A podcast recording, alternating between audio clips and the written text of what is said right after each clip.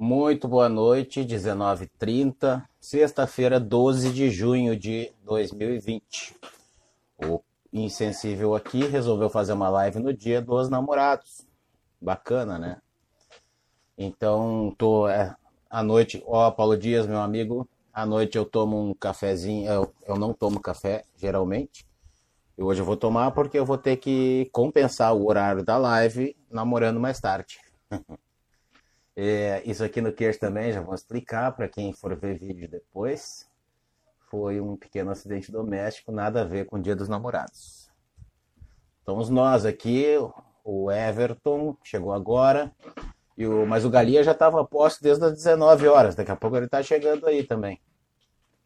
Uh, hoje a gente vai falar sobre os efeitos práticos da, das MPs, né? Em especial essas MPs, ó, Kleber da Lacoleta. Vamos conversando nós aí, né? Daqui a pouco o Gali aparece. Acho que tá fazendo um charme. E aí, Kleber, irmão? Minha mulher tá aí, meu amor. Minha homenagem para ti hoje, minha linda. Dia dos Namorados. Te amo muito demais para sempre, né? Que a gente siga esse caminho juntos aí por muito tempo. Te amo muito mesmo. Hoje então falamos sobre isso. Depois, na segunda-feira, tem o doutor Augusto Solano, lá da, da fronteira. Uh, te amo muito, meu amor. Esperando nosso convidado aí. Só pelo nome aí já tem quatro pessoas, né? Porque é, é até sacanagem eu fazer uma live hoje, sacanagem pro, pro Galia, porque uh, vai ter que dividir a atenção com, com com o Dia dos Namorados, né? Mas também passa rapidinho. Eu acho que é por isso até que ele está demorando um pouco para chegar. Mas vamos falando, né? Em meio a um quase feriadão, o amor está no ar. Ó, o Sena Dutra aí, meu amigo irmão, tá sempre aí também. O Kleber, Kleber é o novo apaixonado do pedaço, né? É, não foi barba, foi. Eu não vou falar o que foi, foi muito ridículo. Mas foi um acidente doméstico. Regina, tudo bem, Regina? Ontem nós fomos para casa dos, dos, da minha cunhada e eu tive um acidente doméstico lá. E me machuquei um pouquinho, mas tá tudo bem, nada demais. Ô, oh, grande oráculo, tudo bom, meu irmão? Marcinho Lopes, tudo bem? Adriana Pilati ou Adriane? Adri. Esperando Galia, né? Alguém liga pro Gali aí, por favor. Ô Everton, puberdade, tá bom. Eu já tô na terceira idade, sim. Uh, aí porque eu tô machucado, não quis fazer a barba, já dá pra ver os fiozinhos brancos aí. Ô, ô Paulo, chama o Gali aí, por favor, meu amigo. Será que o Galia me, me segue?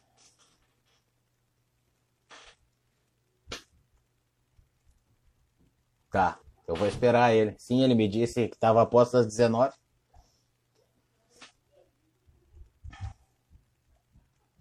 Tá, tá fazendo, Charo.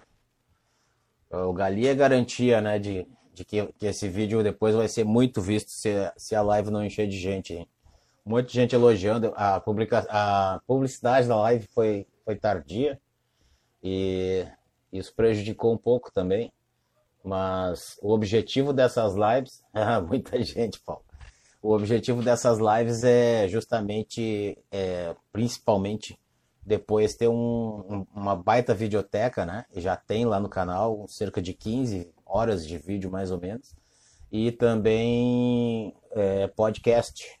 Depois se publica também na minha página de podcast. O Ricardo Vogert, querido presidente da Comissão de Direito Imobiliário da UAB, mestre. Oh, doutora Susan de novo me prestigiando, que coisa bem boa. E o nosso convidado ainda não chegou, mas ele vai chegar. Vai ser uma baita live hoje. Né? O Gali, eu vou deixar que ele mesmo se apresente aí, mas eu acho que todo mundo já conhece. Oi, Marina Alva, já fazia um tempo que eu não te via, tudo bom, querida? Seguindo, então, por que, que eu pensei, né, a gente pensou nessa, nesse tema de hoje da live, tá? Do, dos efeitos práticos. Porque foi muito foi, não foi, foi, é, cancelou, foi, revogou, é, até por, por Twitter houve revogação. de medida provisória, só que as empresas as mais uh, preocupadas saíram tomando atitudes uh, rápidas, né? Na minha visão. Ah, obrigado, querido. Honra minha, o Ricardo Vogt. Muito obrigado, queridão. E vamos fazer a nossa qualquer dia desses, né? Minha mãe tá aí também. Tem, mãe. Daqui a pouco vou aí comer. Chegou o nosso convidado, Rodrigo Galia. Vamos lá, direto para ele sem perda de tempo.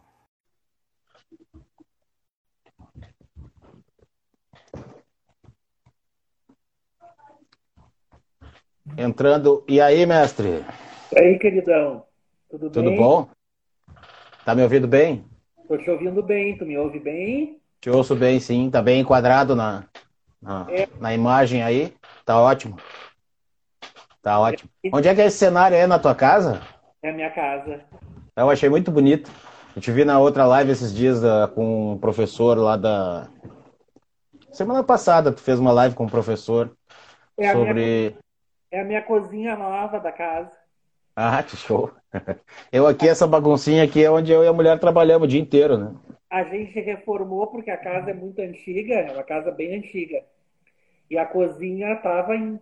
Nossa Senhora, era, era um caos, assim, porque era uma casa que não se mexia há 45 anos. Imagina a elétrica e a hidráulica disso aí.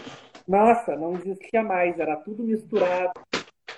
E aí a gente reformou a cozinha e reformou um banheiro para ter para casa ter um trânsito. Depois uhum. Vai para fazendo o resto. Está sendo muito Sim. gostoso peça por peça, assim. Sim, é. aí tu vai fazendo da tua cara, né? Do jeito que tu gosta. E namorando a tua casa nesse período que tu é obrigado a conviver mais com ela, né? É verdade. Hoje, hoje eu vim correndo. Eu estava no shopping com a minha mãe, primeira vez que eu fui. Ela precisava ver gente, com todos os cuidados, claro. E estava muito bom, assim. A gente tomou um café lá e veio. E saiu. Paulo Dias, Paulo Dias sugerindo que a gente faça uma live de elétrica e hidráulica durante a pandemia. E saímos não, eu só estou te contando algumas coisas pessoais para dar tempo do pessoal ir entrando na live. Mas assim, Sim. eu acho que uma mulher saindo de uma quimioterapia, ter força para ir num shopping e lutar pela vida há três anos, eu tenho que admirar essa minha mãe, né? Sim. Porque, e tu acho... como filho, né, que, que faz, que prega, que, que cumpre a tua missão aí bem direitinho, né, dando carinho e atenção para ela. Isso é importantíssimo. Isso aí, isso aí ajuda muito na recuperação. É, eu vou te dizer assim, só para terminar essa primeira parte, assim, da nossa conversa mais pessoal, assim, eu acho, eu acho muito bacana é, a força que as pessoas têm de quererem viver e, e superar os seus problemas, assim, eu tenho orgulho dela nesse, nesse sentido. Ela não se vitimiza, ela não se coloca como uma vítima, uma pessoa que tem uma doença grave e fica, né? Eu Isso acho... faz toda a diferença, né, tia? É, e eu, eu, eu, vejo, eu vou até mais além. Eu acho que eu sou muito mais reclamão, sem nenhuma uhum. do que ela passando tudo que está passando. Então eu admiro, porque eu não sei se no lugar dela eu teria tanta força, sabe?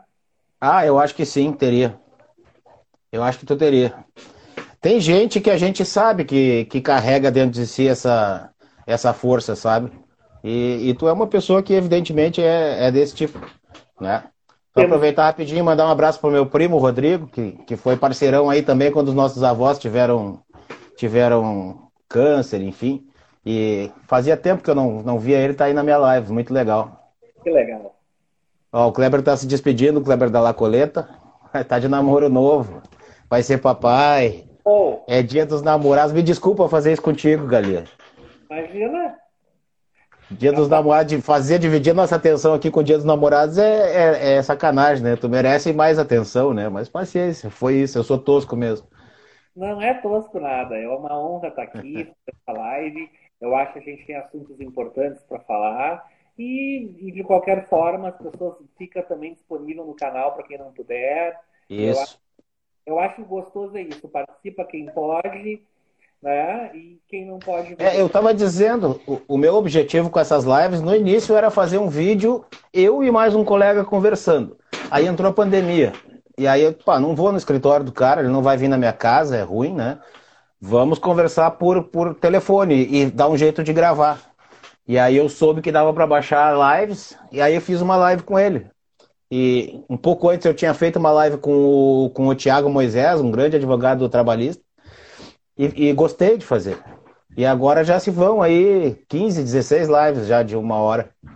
Que legal. que legal. Doutora Susan, obrigado pela presença aí, querida. Assiste lá no canal depois, tá? Um abraço, fica com Deus. Vamos conversando, galera, não vamos esperar pessoal nada. Vamos tá. bater papo. E eu estava comentando com o pessoal que eu, eu pensei em te sugerir esse tema, porque lá no começo da pandemia, logo que entrou, principalmente a medida 936, eu, eu tive muita consulta, assim, tive que parar para estudar. A 927 não deu tanta repercussão, mas a 936 parece que foi quando caiu a ficha, assim, né? Do povo. E, e aí começaram as consultas das empresas e teve coisas que a empresa faz e depois no outro dia muda né? E, e por decreto ou por, enfim, as coisas vão sendo atropeladas, assim, até pela situação é, é, inovadora dessa, dessa epidemia, né? Que a gente não, nunca sonhou em ficar preso em casa, assim, né? Que uma coisa tipo, sei lá, a gente lia nos livros de história quando teve grandes pestes e tal, né? É, eu, eu me é, para quem acredita nas energias da vida, e parece que essa, essa pandemia veio para a gente valorizar mais o contato interpessoal e ter mais tolerância com as pessoas, assim, né? E eu me coloco nessa situação.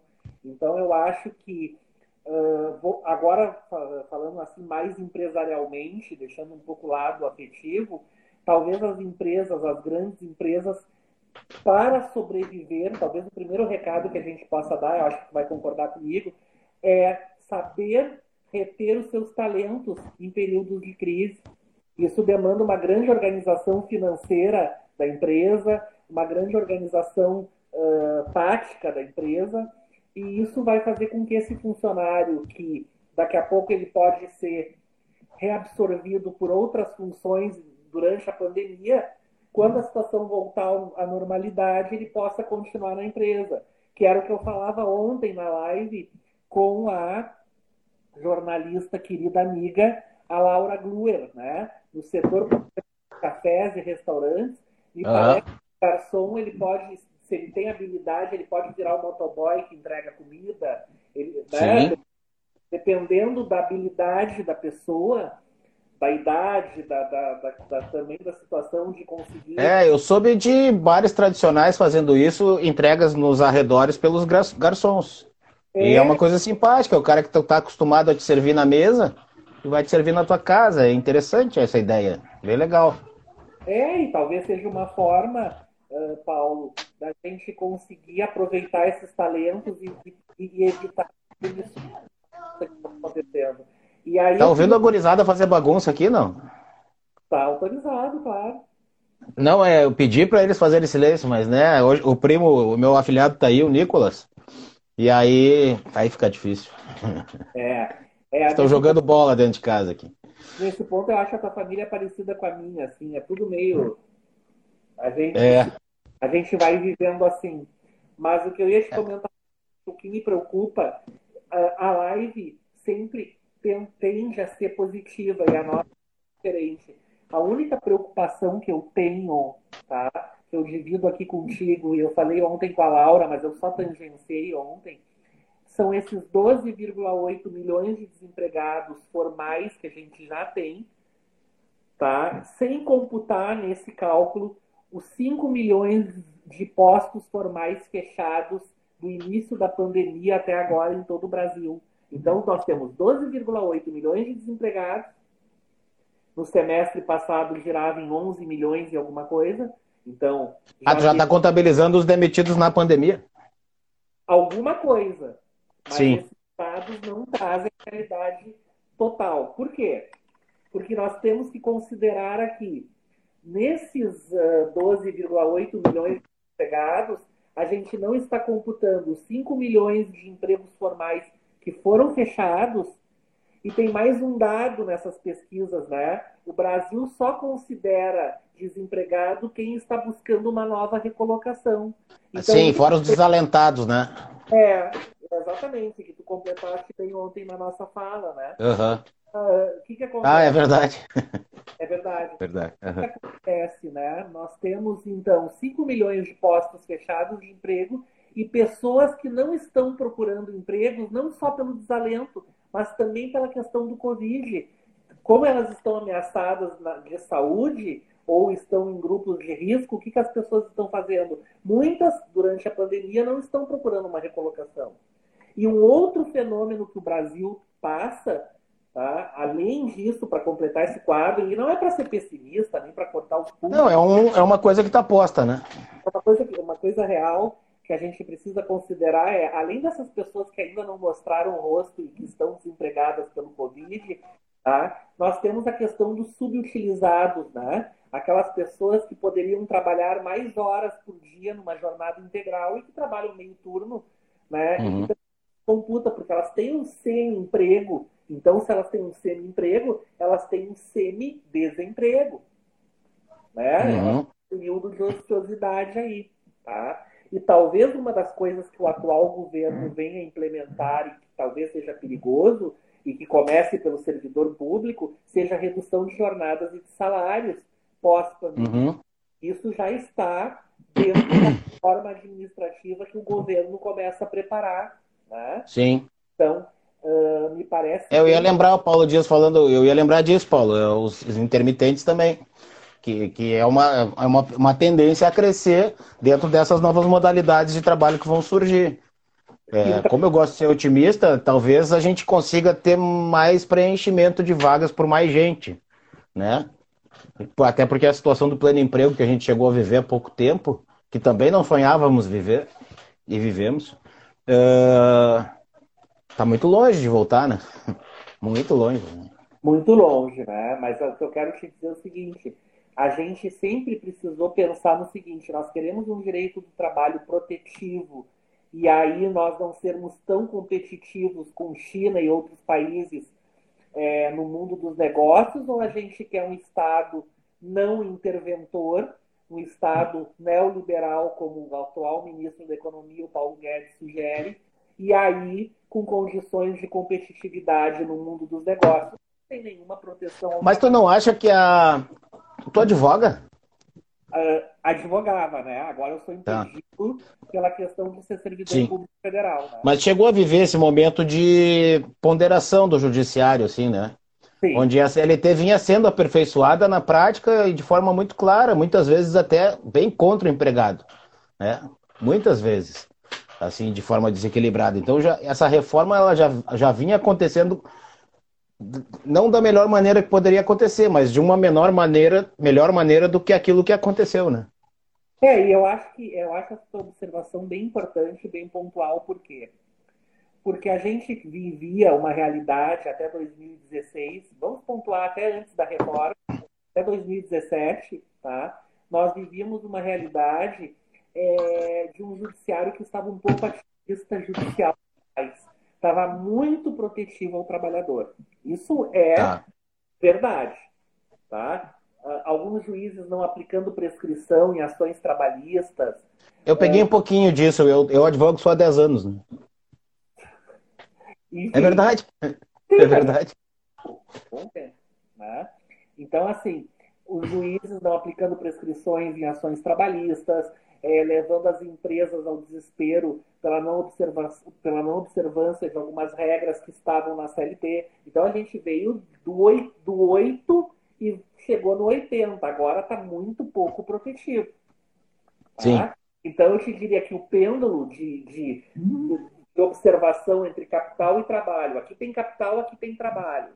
Sempre historicamente, quando a gente se aproxima mais do trabalho, a gente tem Estado interventor né, que o governo PT tinha como proposta, com os erros ou acertos, né? E agora a gente vem desde o governo Temer, que era PT, porque era vice da Dilma, mas uhum. a oposição a, a, Bolsonaro, e aqui eu não estou fazendo campanha política, mas só contando o que está acontecendo, nós temos uma aproximação ao capital, tentando fortalecer as empresas tá? e fazer com que agora o trabalhador pague as contas. Nessa uhum. briga entre capital e trabalho, que a gente sabe que o direito do trabalho não é mais a tensão entre o capital e o trabalho. Isso era antigamente. Hoje, o moderno direito do trabalho tenta conciliar os interesses do capital e do trabalho, seja Isso. no individual, seja no direito coletivo. Uhum. Então, o que, que, eu vou te dizer com isso, com essa realidade? Tá?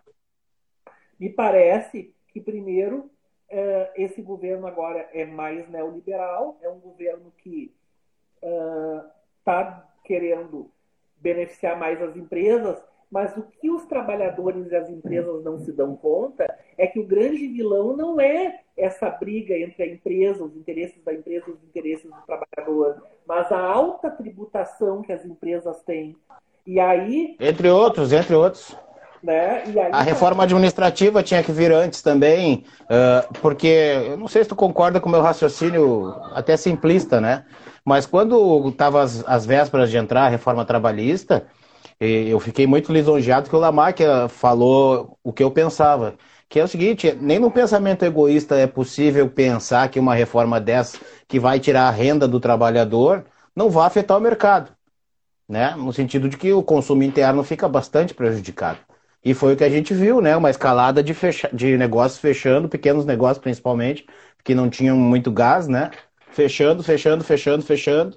Agora com a pandemia acelerou tudo nos primeiros 15 dias, até foi uma live que eu fiz com a Claudinha e a gente falou sobre isso, que as empresas não durariam 30 dias, não, não duram 15. Então em 15 dias elas estão fechando. O pessoal já vinha respirando assim com água no pescoço e no momento que não tinha mais nenhum panorama pela frente, fechou. É o que eu faria também, né? Se tivesse numa empresa nessa situação. E o próximo Mas também tem aqui que está nos acompanhando dizendo que segunda-feira teremos novamente shopping é, Tivemos que voltar atrás, né? Eu fui no shopping essa semana atender um cliente, as normas de segurança muito rígidas, né? o pessoal cuidando bastante, mesmo assim a gente está com a curva crescendo de novo, né? E nessa loucura de não saber até que ponto as informações são certas ou não são, se a gente confia na Globo, se ela é luxo ou lixo, se a gente confia na manchete, em qual meio de comunicação a gente vai confiar que nos traga dados assim que a gente possa acreditar um pouco, né? Agora, um pouco antes da live, eu recebi de duas correntes de notícias, porque dá para chamar assim. Uma dizendo que a gente está de mal a pior na questão do Covid, e a outra dizendo que a gente, se fosse comparar pelo número de milhões de habitantes, a gente estaria super bem. Super bem, pela visão otimista que é a de uma bolha, né? São as bolhas, né? Só que elas não se comunicam, a gente não tem como saber, né? Que loucura isso, né? O problema é que mesmo que a gente tivesse 1% da população só atingida, no, em termos de percentuais, quando a gente tem um parente, um amigo ou alguém próximo das relações, esse 1% começa a te apavorar. O que dirá, é. né? O que dirá um número maior. Deixa Ganha nome, né? A minha amiga Andréia, que está nos vendo aqui, tá? Bem-vinda, André. É, ela foi, ela era secretária do IDC, eu trabalhei anos com ela lá, e ela tá em Torres, e ela é uma amiga assim, nossa senhora, eu tô morrendo de saudades dela. Agora eu dei duas aulas no IDC, sabia? É? Eu não sou professor, né? Eu dou aula nos meus cursos aí, mas eu não, nunca fui dessa. Eu acho que o magistério é uma coisa, uma carreira muito especial. O cara tem que ter uma qualidade especial e, e, e um amor especial por isso. Mas gostei, né? Boa noite, querido. E o Newton Yankovski me convidou para dar uma aula de ética na advocacia. Eu trabalhava no Tribunal de Ética, né?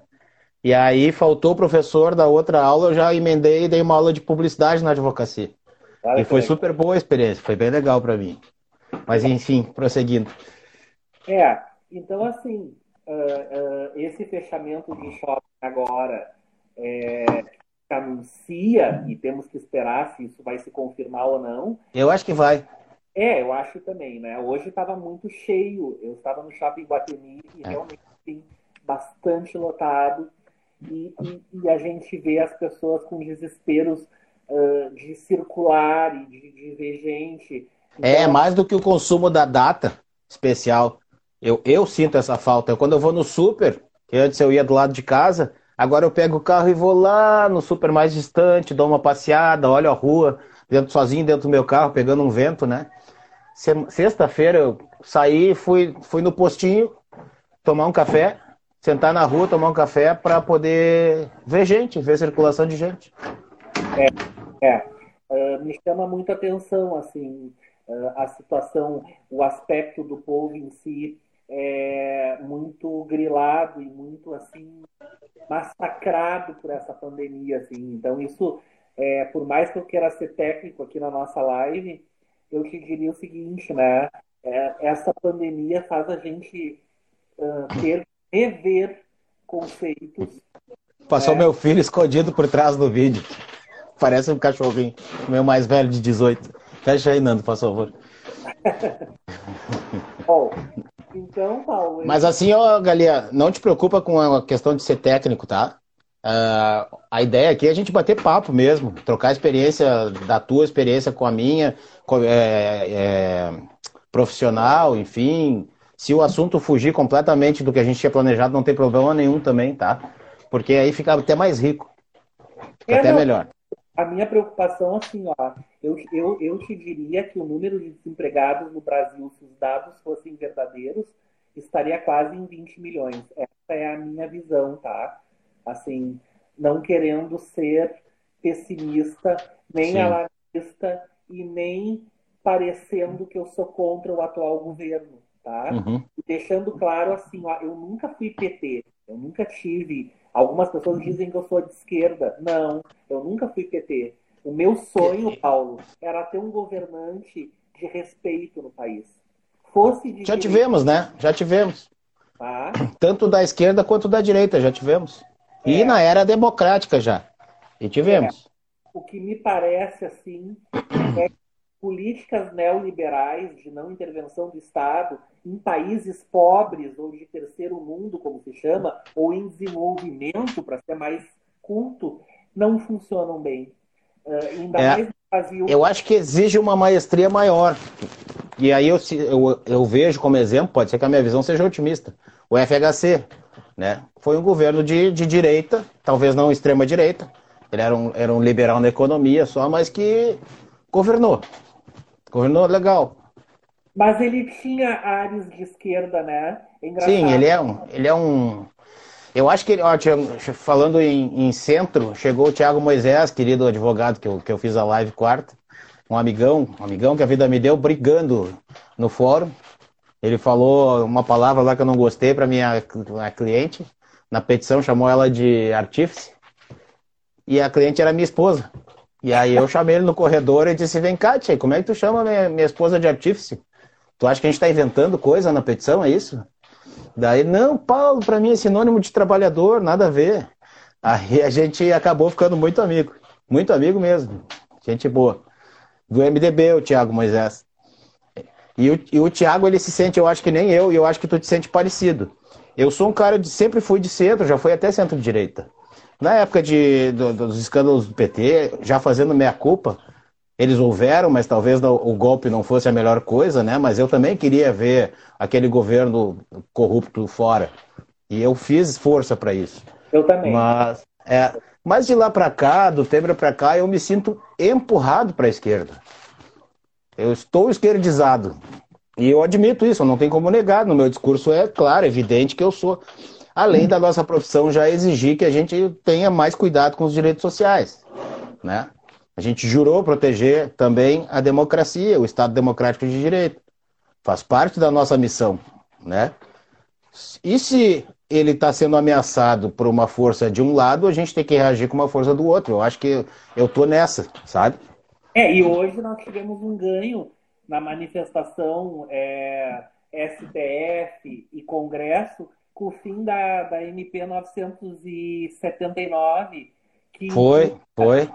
Que impunha. Oh, bem lembrado, muito bem lembrado. É, a, a 979, a MP, impunha a escolha dos, dos reitores das universidades que estivessem esse ano terminando seus mandatos durante a Covid pelo ministro da Educação. Tá? Sim, super democrático, né? Super democrático. Eu vou te confessar uma coisa, assim, né? Eu, eu tô te conhecendo melhor na live. Eu te via de palestras, assim. Uhum. É, e... Uma satisfação tá, estarmos sendo amigos e, e, tu tá aqui me prestigiando nessa live. Show de bola, velho. Sempre. Eu prestigio todos os meus amigos, assim. É verdade. Acho todos muito competentes, tá? Mas o que, que eu vou te dizer que me preocupa, assim? Que as pessoas precisariam pensar. Não se trata de ser contra Bolsonaro ou a favor. Está muito além disso. Me parece que nem as forças militares estão tranquilas nesse momento. Não, ninguém. Porque me parece que o governo faz e desfaz. E isso é muito cansativo. Eu, ah, eu... a palavra certa. É cansativo. É cansativo, porque assim, ó, é flagrantemente inconstitucional você querer tirar a gestão democrática das universidades. Tá? Claro, óbvio, evidente. Porque assim, ó, eu sou professor federal. O que, que eu posso te dizer de bom das federais? Nós estamos há muito tempo com recursos sucateados, tá? Prédios feios, salas de aula sem cadeiras, faltando recursos, enfim. Mas as pessoas que estão ali, tanto os alunos como grande parte dos professores e funcionários, são dos melhores. Então. Sim, sim. Isso aí a gente reconhece. É, para tu ingressar numa federal como aluno, quanto, quanto mais como mestre, é, é uma coisa reconhecidamente positiva no mercado e acima da, da média. A gente sabe disso. Né? E a questão que eu vejo é o seguinte, né? É, era um momento, e aí eu concordo com a corrente mais esquerdista neste ponto, era um momento de não se falar de redução de salários. Tu deve saber melhor do que ninguém, tu como brasileiro, eu como brasileiro, a gente está em casa, a gente gasta mais água, mais luz, claro. comida. Filme na Netflix, tudo. Tudo. tudo. Tá? É, mas Nós que temos o que beber e que comer, né? Nós que temos. Tem gente que está em casa sofrendo horrores aí sem, sem perspectiva. É, é até meio doloroso falar assim. Mas, mas vamos lá. Continua o raciocínio. É. Então, assim, eu acho que não era o momento de se falar em redução salarial, nem para servidor, nem na iniciativa privada. Mas se tem que reduzir salários para que a empresa consiga sobreviver, tá? É, que seja, né? Que seja, mas assim, é, com compromissos mais sérios. Por exemplo, vou te dar um exemplo do que a MP 936 fez que eu não concordo. Se você reduzir jornadas e salários por até 90 dias para o seu trabalhador, você, como empresa, fica obrigado por mais 90 dias a mantê-lo na empresa. Achei então, positivo isso te dá seis meses de estabilidade. Os três Mas é insuficiente, né? Os três que se negociou redução de jornadas e salários e mais três posteriores, tá? Além de ser insuficiente, a Argentina, que tá, parece que mais quebrada que nós, ou tão quebradas como nós, o que, que eles fizeram, o governo fez? Uma coisa muito melhor. Quem pactuar a redução de jornadas e de salários terá estabilidade e eles impediram por lei que essas empresas façam demissões.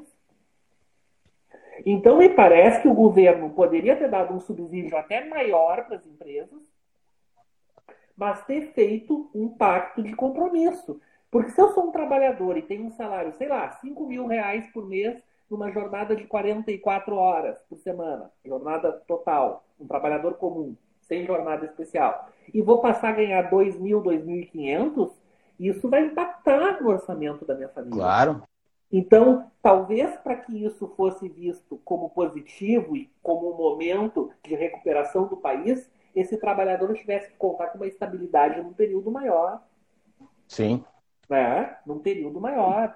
Então, Sim. assim. E nós estamos falando de uma coisa bem basilar, né? Que é só salário. Nós não estamos falando de poder de. Bom, poder de compra está relacionado, mas nós não estamos falando de crédito, por exemplo. De poder de endividamento, né? O, o Tiago Moisés deu uma definição de trabalho escravo aí, eu acho. que o novo direito do trabalho é aquilo, o cara trabalha na condição que tem, né? Não, e assim, a gente sabe que a reforma trabalhista lá de 2017 tirou o direito a horas em itinerary, tá? E essa, semana, e essa semana o TST se manifestou dizendo é, que, que o trabalhador que tem direito a horas em itinerary, que começou antes da reforma o contrato, tem direito a todo o período contratual de horas em Tá? E alteração que... lesiva do contrato de trabalho, né? É, mas o que, que, se pensava? Qual era o pensamento anterior quando a reforma entrou em vigor? que esse cara teria direito até a entrada em vigor da reforma às horas em itinerário e dali para frente não mais. Uhum. Tá? E não é isso que está acontecendo. Está se reconhecendo o direito a horas em itinerário por todo o período contratual, mesmo após a reforma, se quando eu iniciei o meu contrato ainda havia o direito. Sim. Tá? É, a gente, a gente, no começo da reforma, te confesso que a minha visão era otimista nesse sentido. A muda dos contratos novos. Os antigos têm que permanecer, né? Não é nem aquela questão de direito adquirido, mas é a não alteração lesiva do contrato de trabalho mesmo. Nesse sentido que eu pensava. Mas a gente está vendo que não é bem assim, né? Na verdade, se criou, inclusive, um novo modelo de direito processual do trabalho, né? Que ele passou a ser um, um CPC remendado, que cada juízo vai para o seu lado, que, que talvez lhe, melhor lhe. Não vou dizer que lhe convira ou lhe interesse, porque seria, teria um peso pejorativo nisso que eu não quero dar. Mas cada um vai para onde mais acredita, né? E é, aí o advogado fica enlouquecido. E se o operador do direito fica enlouquecido, o cidadão está mal. É, aumentou a insegurança jurídica, ao contrário do que ela propunha de ser uma reforma para trazer maior segurança jurídica. É, exatamente. Sem dúvida, sem dúvida. É, não era esse o objetivo de criticar, né? É, mas sim de contrastar o que eu pensava no começo da reforma, porque eu sempre estou tentando ter uma visão otimista das coisas, né? Eu sempre penso que não pode ser isso. Não, estou enganado, eu tô, tô no meio de um pesadelo, peraí, vamos acordar, né? Mas não, realmente foi muito bem pensada, a gente observou isso, né? Foi muito bem elaborada no sentido de casar o caos dentro claro. dos direitos trabalhistas. Claro, claro. Deixa eu te perguntar uma coisa, eu sei que eu que estou falando mais aqui, mas eu tenho uma curiosidade para te perguntar. Assim, Vai, fica à vontade. Tu nota uma diferença no teu cliente pós-reforma trabalhista, um receio de ingressar com a ação? Como é que tu está vendo essa situação? Assim? Sim, em alguns casos eu notei um receio exacerbado. Mas eu acho que nós fomos culpados muito por esse receio. Porque eu fui um que puxei freio de mão, logo que começou a reforma, primeiro que eu precisava estudar aquilo tudo, entender eh, como é que a gente ia conseguir e, e pagar moderadamente o preço da aventura de processar dali para frente. Entende? Da mesma forma, como empresa, eu aumentei meu cuidado nas empresas que eu atendo. Né? Eu acho que essa reforma trouxe muito pega-ratão, que, que dá campo para explorar amanhã ou depois no, uh, e causar prejuízo para o meu cliente empregador. Né? No empregado eu senti esse receio, senti medo muito por conta nossa, por culpa nossa. Mas eu pessoalmente não senti tanto porque eu nunca fui de criar muita expectativa no cliente. Uhum. Eu sempre, pelo contrário, desde a época que eu vendia seguros na minha vida, eu dizia: olha, isso não paga, isso aqui tu não uhum. vai ter cobertura. Então os meus clientes uh, sempre foram fidelizados, assim, nesse sentido de, de confiar em mim e eu não aumento expectativa. E outros, eu, e também porque eu acho que isso é uma questão de, de ser esperto. Por exemplo, eu entrei com duas ações agora semana passada contra uma farmácia de bairro, que eu acho que é uma farmácia de sucesso, está bem remunerada, beleza. Emprega bastante gente, bastante mesmo. Mas uma das ações deu 500 mil reais e a outra deu 700 mil reais na, no cálculo da inicial, que também acho que é culpa do, da reforma trabalhista isso, né? foi um tiro no pé do empresariado, porque queriam que a gente liquidasse a inicial. Então, em ações onde tu te exige mais prudência, vai mandar para perito contábil. E aí a conta vem desse jeito: 500 mil, 700 mil, 800 mil. O que me impede de fazer um acordo bem razoável no meio do processo, porque eu vou estar abrindo mão de muito dinheiro, né, teoricamente. Então fica uma situação psicológica meio complicada, assim mas é um preço que o mercado vai pagar por uma coisa que foi forjada de forma não natural. E eu acho que tudo que é forjado de forma não natural, ou que não, que não siga uma evolução científica, né, vai acabar dando algum problema, algum revés, né? Nós vamos ter que aprender a lidar com isso. E eu vou ter que lutar por todo esse valor, ou por um bom acordo também, por outro lado, porque senão eu corro um risco muito grande de onerar o meu cliente por conta da, da tal da, da, dos honorários de sucumbência né, e das custas. Por outro lado, a jurisprudência avançou, no sentido de que quem tem a JG tem a JG. Né? Ainda acontece algum, algum revés. Hoje mesmo eu li uma nota de expediente dizendo comprove a parte autora porque não pagou os honorários de, de sucumbência é, é, ou é, diga porque não pagou, pague, ou diga porque que não pagou. Então eu vou ter que provar que ela é pobre, miserável, mesmo tendo o juízo uma cópia da carteira de trabalho dela nos autos em, é, em aberto. Ela está recebendo seguro-desemprego, e enfim, o juízo deferiu o, a retirada do FGTS dela. Então, tem esse risco também, né? Tem esse risco também, de daqui a pouco ficar o resto da vida com uma cobrança. E, e acontecia bastante no início.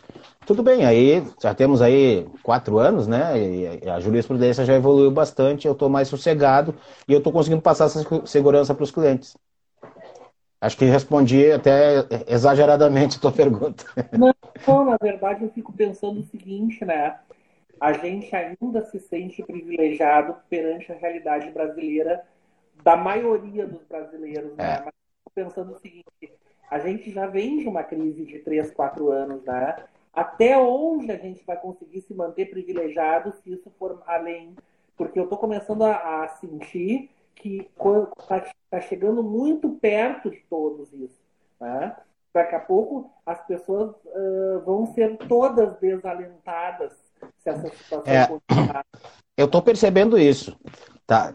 Quem é assalariado e, e, servidor público, por exemplo, que tem uma certa garantia, uma certa estabilidade, está preocupado com o futuro do seu salário. Ah, que a gente já vê em âmbito estadual um parcelamento absurdo, enfim. Os meus amigos e colegas da área trabalhista, e eu sou muito bem relacionado dentro da nossa área, eh, alguns que estavam praticamente vivendo de renda, né, já não se empenhavam tanto nas ações novas, estavam mais querendo administrar a carreira do meio para o fim, cara de cinquentão e tal. Estão preocupados demais, estão mexendo nos investimentos, estão, sabe, inseguros quanto a investir, deixar dinheiro no banco, não deixar. Sinto que está tá faltando talvez na geladeira. Ou começando a assombrar, assim. Então acho que faz tudo, tem tudo a ver com o que tu está falando. Né? Essa instabilidade emocional vai nos ocasionar um grande problema. Por outro lado, também é possibilidade de nos fortalecer, né? Cada crise nos fortalece, né? O que não te mata te fortalece. Não, então... eu, eu acho que sim. Eu acho que o nosso espírito de brasileiro e nós que já eu já passei dos 40, né? Tu deve estar por aí também. Eu estou com quase 50. É, pois é. Uh, o que que acontece? Nós já passamos por outros períodos de crise. Só que o que me assusta é que agora é uma crise mundial, sendo que para os países mais fortes a saída está logo ali. E para nós, é. Né, nós temos que superar a crise mundial e os nossos problemas locais. Eu acho que a gente volta para o começo da, da conversa. A gente não sabe. Se, por exemplo, aquela reserva de 300 e tantos bilhões que, que o Brasil tinha, ainda tem, se não tem, a gente não sabe nada. A gente não sabe qual é a fonte de notícia que é confiável. A ponto da gente saber, o Brasil sobrevive a isso? Vamos ter que alugar o Brasil, como dizia o Raul? O que, que, nós vamos, o que, que vai ser do nosso futuro, né? O que, que o nosso mercado pode oferecer? Não, Ou vamos virar uma fábrica de commodities? é bem possível. E um risco é, dessa briga de Rede Globo com o governo é, tomar uma proporção absurda, porque na verdade assim eu não eu não consigo é, ser totalmente favorável à Rede Globo, por mais que eu não concorde com o governo. Idem, eu acho que ninguém. Eu acho que é. ninguém. O que incomoda é assim, é aquilo que eu brinquei no começo. Ela é lixo ou luxo? Ela não tem que ser nenhum dos dois. né? Mas a gente vive essa dicotomia. Quem escreveu essa semana, se não foi hoje, foi ontem ou anteontem, foi o Túlio Milman, que eu também tenho minhas ressalvas, embora saiba da origem dele, trabalhei com o pai dele na OAB, na comissão, foi meu vice-presidente na comissão de fiscalização. Eu era o secretário. Gente da mais alta, mais alto gabarito, caráter e tudo mais. Não é disso que se fala. Mas uma tendência política. Mas o Túlio dá um tapa de luva nesse sentido, quando ele fala que tudo isso que nós estamos vivendo, que está nos cansando, é, é um, uma possibilidade de governo, porque fora disso não ia ter como governar. Então vai viver assim até que caia ou até terminar o governo nessa dicotomia. E aí ele falando que tudo tem que ser, eu sou pró-Bolsonaro ou contra Bolsonaro. Pró aí ele disse no final do texto, vê como funciona, eu já falei mais de oito vezes nesse texto em Bolsonaro. Né? Então é, é uma estratégia, a gente que não está sabendo lidar bem com isso. Eu acho que a gente está tá muito habituado a derrubar presidente. Então parece que é sempre muito simples, que vai chegar um ponto ali que daqui, na esquina que tá tudo bem, o Bolsonaro vai cair, vai chegar outro, ou o Mourão vai levar até o fim no mandato tampão, e aí a gente vai eleger um próximo presidente que vai ser decente. E eu é. acho que até quem defende está pensando assim. Já todo eu, mundo se deu conta que. Eu vou mais longe, assim, da minha preocupação política, e que tem tudo a ver com o tema de hoje, assim, que a gente fala de possibilidades das empresas saírem da crise, reduzindo salários e jornadas, ou suspendendo os contratos de trabalho dos, dos seus empregados via uh, MP 936. Sabe o que, que me parece? Que a gente se acostumou com a democracia, assim como o ar que a gente respira. A gente achou uhum. que ela bem sedimentada. Embora tivesse muitas crises no país, ela estava bem sedimentada, bem solidificada. Não e havia risco. É, e me parece que não. Me parece que a gente precisa ter humildade de saber que democracia tem que ser falada todos os dias, tem que ser cobrada todos os dias e que ela só existe legalmente falando. É. Numa das lives que eu fiz com a. E essa não ficou gravada, olha que pecado, tio. Eu... Deu um probleminha na internet, na hora de gravar eu perdi. Foi com a Ana Diet Miller, ela não é da nossa área. A gente falou sobre coisas da sociedade em geral, da... ela mora na Áustria. Na Áustria. É, e aí ela falou aí, uma coisa que a gente conversou e que caiu a ficha foi assim, nós nunca passamos por aquilo que eles passaram. Nós estamos assim com um arremedo de uma coisa que pode vir a ser uma coisa mais grave adiante, com relação ao, ao ódio e, enfim, ao preconceito e essa sociedade é, elitista e tal. Mas ainda não é nada perto daquilo, né? De tu ter a, tu, a tua cidade destruída, dorme com uma cidade, acorda com, com um monte de ruína, né? E eles do, doeu muito para eles reconstruírem aquilo. Então, democracia para eles é inegociável. E, no, e, a nossa conquista parece que foi mais fácil. A democracia para nós parece que foi por osmose, assim, né? E talvez a gente não esteja acostumado a isso como uma conquista. E o nosso povo é campeão de não valorizar suas próprias qualidades, né? E as suas conquistas. Então talvez passe por aí. A gente tem essa certeza que a democracia. Na verdade, a grande parte do povo não entende o que é a democracia, né? A abrangência da democracia. Né? Deixa eu te fazer mais uma pergunta, que é uma. À vontade. Dúvida, assim. É, a gente sabe que a MP 936, que veio na corrente da 927, a 927 instituiu o home office no início da pandemia, naquela preocupação de salvar empregos de quem pudesse. Sim. Ficar isolado fazendo o seu trabalho né, à, à, distância, em home office, uma, uma espécie de teletrabalho. Tá? Teletrabalho é guarda-chuva geral, o home office é uma das espécies. E aí veio o 936, é, um pouco tardia, mas, mas antes tarde do que nunca, possibilitando ou suspensão dos contratos de trabalho, ou redução de jornadas e salários para preservação dos empregos, com complementação do valor pelo seguro-desemprego e auxílio do governo. Tá? É, por, por acordo individual, empregado-empregador, com chancela do sindicato, mas sem a necessidade de passar por uma negociação coletiva propriamente dita, mas apenas uma comunicação ao sindicato, toda aquela questão envolvendo o STF. Eu te pergunto o seguinte: quando o teu cliente chega no escritório, por exemplo, ou vai bater um bate-papo contigo lá no shopping, nem, já foi teu cliente e está em vias de ser ou não novamente. E aí ele tá. te pergunta assim, Paulo, a minha situação é a seguinte: eu, a empresa quer reduzir meus salários e jornadas é, e eu não sei se eu aceito ou não, tá? É, e eu vou dizer o que, que, eu penso, assim, né? Porque a lei diz que o empregado pode não aceitar autonomia de vontade. E aí eu te pergunto o seguinte: qual o papel do advogado trabalhista aqui na tua concepção? Porque se tu disser para o cliente, olha, se não vale a pena, não aceite. Bom, então a empresa vai poder fazer a dispensa. Enquanto que se ele reduzisse salários ou jornadas, ou até topasse a suspensão do contrato, suspensão do contrato por 60 dias, redução de jornadas e salários por 90 dias. É, bem ou mal, ele teria uma estabilidade por igual período, porque a empresa, se fizesse a dispensa dele, a rescisão é, antes desse prazo, pagaria indenização adicional, tá? E sairia caro para a empresa. O que, que tu diz para esse cliente? Ele tem autonomia de vontade ou, na verdade, ou ele aceita o rua Como é que tu posiciona ele sobre isso? Eu entendi. Da mesma forma que eu me comporto com as empresas, tá? E, mas eu acho que eu sou diferenciado nesse ponto. E, e, isso não é uma qualidade. Eu acho que é, eu acho que é coisa de quem já viveu bastante, tá? Eu acho que tudo é ponderável nessa vida, tudo.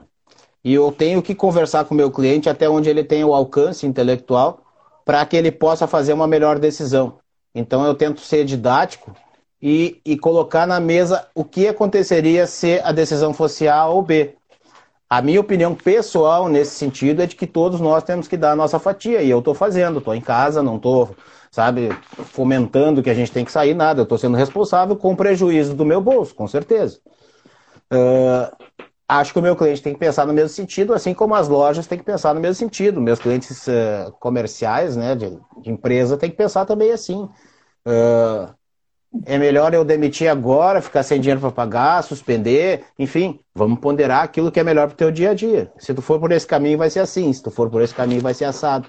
E aí eu deixo com que ele decida. Eu jamais na minha vida vou convencer um cliente a entrar com uma ação. Ou se comportar de determinada maneira para que aquilo ali gere um direito, entende? Vamos ponderar mais uma coisa, agora fugindo um pouco da técnica, assim, uma, uma dúvida que eu tenho nos nossos posicionamentos lá no grupo da LM, Sim, eu, só para eu... tu saber, nós temos uns nove minutos só. Papo bom é assim. É, é verdade. Eu aprendendo horrores aqui contigo, tá? Idem, idem. Deixa eu te dizer uma coisa, assim, tô muito impressionado com a nossa live, assim, eu, eu te digo que não que eu achasse que fosse ser ruim, mas uh, realmente fiquei impressionado como se tem conteúdo bom quando o papo é solto. É. Uhum. Parece que... É, a ideia é essa mesmo, é a gente trocar experiência profissional, enfim, e da forma como pensamos. Eu acho que a gente aqui abre muito um livro para quem nos conhece, permitindo que as pessoas gostem mais da gente ou não, mas enfim, saibam quem nós somos. E eu não tenho interesse de vender o que eu não sou, é aquilo que eu estava te dizendo antes, né? Mas faz, faz a pergunta que eu estou curioso. Me diz uma coisa, a gente lá no grupo da LM, que a gente tem da Laranja Maranguelo, é, que tem contadores, advogados, jornalistas, né? pessoas de vários perfis e, e profissões e, e, pontos de vista, a gente vem discutindo essa questão, né? Até que ponto eu tenho que, eu tenho que defender o confinamento ou até que ponto eu tenho que liberar as atividades, né? Eu cedo para o econômico correndo risco de saúde, porque a verdade é essa, né? Se eu cedo é. para o econômico é o seguinte, bom, morreu, morreu. É. Não, não tem outra faceta, é isso. E vai é seguinte, né? Outra preocupação que eu tenho no tempo atual. Se tu perder um ente querido, nem enterro tu pode fazer com teus familiares. Sim, mesmo que não seja de Covid. É. Então, assim, a minha dúvida que eu tenho, eu vejo teus posicionamentos, eu já fui mais a teu favor nesse posicionamento, eu já fui mais a favor de liberar com riscos, e agora eu volto a ter muito. Nosso querido Paulo Dias tem um posicionamento bem antagônico ao meu nesse sentido. Não, tranquilo, tranquilo. Uhum. É, claro. Mas a minha questão é, assim, como tu vê isso, assim, tu achas que a gente precisa pagar esse preço? Bom, dinheiro se recupera depois, saúde é para agora. É isso? Eu, eu acho que a vida é imponderável, em primeiro lugar. Então, essa é uma premissa básica. Vamos dizer que é um meta-princípio, assim, né? Mas se a gente tiver um equilíbrio social de educação nesse sentido, do tipo, eu estou fazendo o meu sacrifício de não sair de casa, mas estou conseguindo viver. Se eu precisar, eu vou ali na esquina e vou lavar um carro. Mas por enquanto eu não preciso e eu vou ficar em casa e eu vou respeitar o direito à vida mais do que a questão de economia. Mas se meus filhos começarem a passar fome, é melhor eu começar a correr o risco de ir para a rua do que ter a certeza que eles vão morrer de fome. Claro. Então, eu não posso hoje condenar um trabalhador que vai trabalhar de jeito nenhum, porque o cara precisa sobreviver. Né? E às vezes o empregador não dá essa opção, ou o trabalho dele não dá essa opção. Ele precisa vender para receber. Eu, como advogado, tenho alguns confortos. Eu tenho ações que eventualmente estouram alguma coisa e me dá um dinheiro. Né? Um cliente que me pede uma consulta, que um parecer, eu, vai me pagar, me paga à vista, me paga parcelado, mas o dinheiro entra, acordos, enfim. A minha economia, ela é, é difícil de comparar, mas eu não, não condenaria um cara que precisa. Eu condeno um cara que não precisa e não consegue sentar a bunda na cadeira, acomodar o rabo em casa com toda toda a liberdade de expressão. Isso, isso me incomoda. O cara que sai para rua por ideologia porque disseram para ele que isso aí é só uma gripezinha. Isso me incomoda. E, e ele prega que os outros têm que sair na rua. Para mim, ele é um potencial genocida, né? Então, o meu pensamento é, é, da mesma forma, tentando se é, equilibrar e pensando que se eu fizer minha parte, o outro pode sair para trabalhar porque tem menos gente na rua, no ônibus, né? É por aí. Como é que tu pensa nesse sentido? Sabe que eu tenho dúvidas, eu vou te dizer pelo seguinte, não é ficar em cima do muro, porque eu não sou de ficar em cima do muro. Eu acho o direito à vida e, e a própria vida em si um valor sem que, impossível de monetarização, assim. Nesse ponto eu concordo contigo. Eu só fico pensando naquele trabalhador que depende do, do trabalho para sobreviver, uh, depende do seu salário e o filho está com fome e, e ele precisa sair para trabalhar até que ponto para ele não é melhor correr risco é, do é, que. É, é, que assim, é aquele negócio da verba irrepetível, mal comparando, né? Se o filho não comer, vai morrer de fome. Aí não tem. Aí eu tô trocando a certeza pelo risco. Aí eu acho que vale a pena, né? Mas no momento que eu não tenho esse risco tão grande, e eu tenho a certeza que, que o vírus está aí na rua e pode me pegar, Bom, então eu tenho que ponderar e ir para o que é mais seguro. Ou mais. Outra questão que me passa na cabeça do meu tempo de advocacia, a minha advocacia sempre foi muito fraca, tá? Ela, mas tu gostava? Gostava, mas foi fraca. A docência sempre foi a minha paixão, assim. Sim, é. O que, que eu te diria, assim? Eu noto no empresariado gaúcho algumas características um pouco diferentes do resto do empresariado do Brasil, assim, né? Nós gaúchos somos mais. Hum, nós achamos que o empregado tem que trabalhar mesmo e que tem que ter menos direitos, assim, é algo da nossa cultura. Que mais revela, colonialista? É, que se revela principalmente no trabalho doméstico. A gente acha que a nossa uhum. dá conta de tudo, né? Trocar uhum. o cheiro, trocar a luz, entender de é, hidráulica, elétrica, né? enfim. Sim é, eu te pergunto o seguinte, tu nota uma diferença, assim, é, no empresariado gaúcho, uma resistência a ficar em casa, até gente que teria poder aquisitivo sobra, assim, para nesse momento se aquietar um pouco, ou até fazer aquele grandes empresas como Magazine Luiza, que está fazendo parcerias pela, pelas redes, né, para salvar Sim. os pequenos comerciantes, ganhando em cima disso. Uhum. Tu achas que Tu nota isso, assim, o empresariado gaúcho muito resistente a essa, essa luta pela vida e esse confinamento? Tu enxergas isso? O que, que tu enxerga? Eu enxergo, eu enxergo. Eu não tenho meio comparativo de atender empresários de fora. Uh, eventualmente sou contratado para alguma coisa. Mas me parece sim que a gente tem essa coisa do tipo, vai trabalhar vagabundo, para de, de mimimi, sabe? Não fica com essa de que, que, pobre não fica doente. Vamos lá, vamos, vaza, vamos trabalhar. Vem, segue o exemplo do teu empregador aqui, do paizão, né? Isso a gente vê nos três estados do sul. Não por, por coincidência, é, nós estamos num estado quebrado, mas Santa Catarina e Paraná têm exponentes aí dessas, dessa cultura, né? A questão do Madeiro, a questão do, do Zé Carioca, do esse da Havan, né? Que inclusive demitiram em massa, né? Que é a tua área mais de estudo, né, de, de emissões em massa e tal. Eu acho que sim, faz parte da nossa cultura. Agora, eu não poderia dizer que isso aí veio da cultura que a gente tá, tem mais influência de alemão, italiano. Eu, eu acho que não, porque eu não vejo isso nesses países, entendeu? E outra coisa que eu te faço um contraponto aqui nesses minutinhos finais da nossa live, te agradecendo assim pelo convite, é, eu me aproximo muito das ideias, das tuas ideias assim, e ter feito essa que legal, live. que bom é... Eu que te agradeço demais tu estar aqui comigo e outro dia fazemos outro, se tu me permitir. Claro, sempre. Tu sabes que eu, é, essa live me esclareceu muitos pontos, assim, da tua conduta, da tua pessoa, assim, porque eu não te conhecia. Sim, né? sim. Eu estou muito feliz com a tua amizade. É, e quando a gente passa a olhar o olho da pessoa e ver as intenções... É. Uhum.